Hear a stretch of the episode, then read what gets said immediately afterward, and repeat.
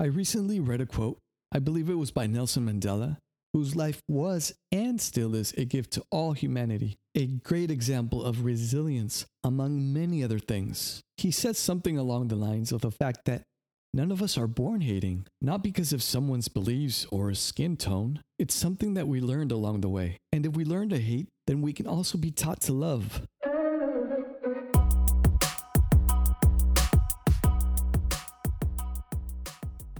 My name is JC. This is Inside My Mind, Episode 4. Let's go. The essence of what he said makes total sense. I want to ask you who taught you, or where did you learn any negative feeling or emotion? Do you get what I'm saying? Who, what, when influenced you to believe what you believe? Whether it's love or hate. Love doesn't bother me. I love love. But hate, that just doesn't go with me. I don't agree with it and can't support anyone who does. In fact, love those who hate, for they are in so much need. Show love by your actions. Let your actions speak louder than your words. When you love, doors open up because people are attracted to love. Love is the most beautiful action and emotion a human being can show to one another. Hate, in many ways, can reflect fear, someone protecting themselves, and it's sad.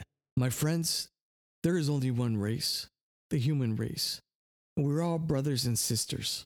So I give myself a quick break to find the quote that I spoke to you in the beginning of this episode. And I found it. And in fact, Nelson Mandela says, No one is born hating another person because of the color of his skin, or his background, or his religion. People must learn to hate. And if they can learn to hate, they can be taught to love.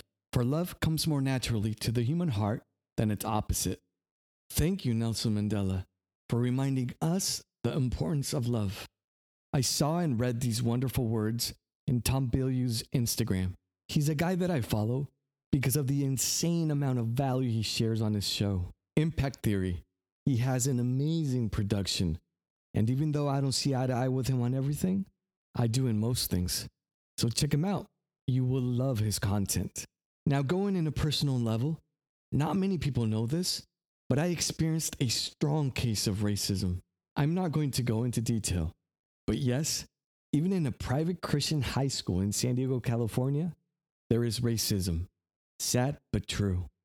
George Floyd, brother, I heard about you, and I saw how much you suffered in a video the New York Times made, narrating step by step everything that happened. My heart hurts for everything that you went through. A fucked up display of racism and hate I'm in complete favor of what's right. So I'm glad those four cops got charged for what they did. But on the other hand, nothing justifies people's behavior and vandalism.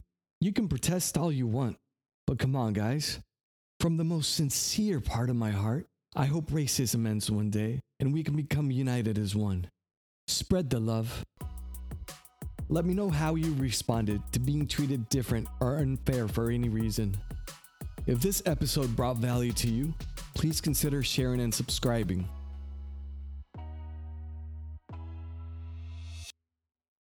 On the Anchor platform, you can send me a voice message. I would love to hear from you.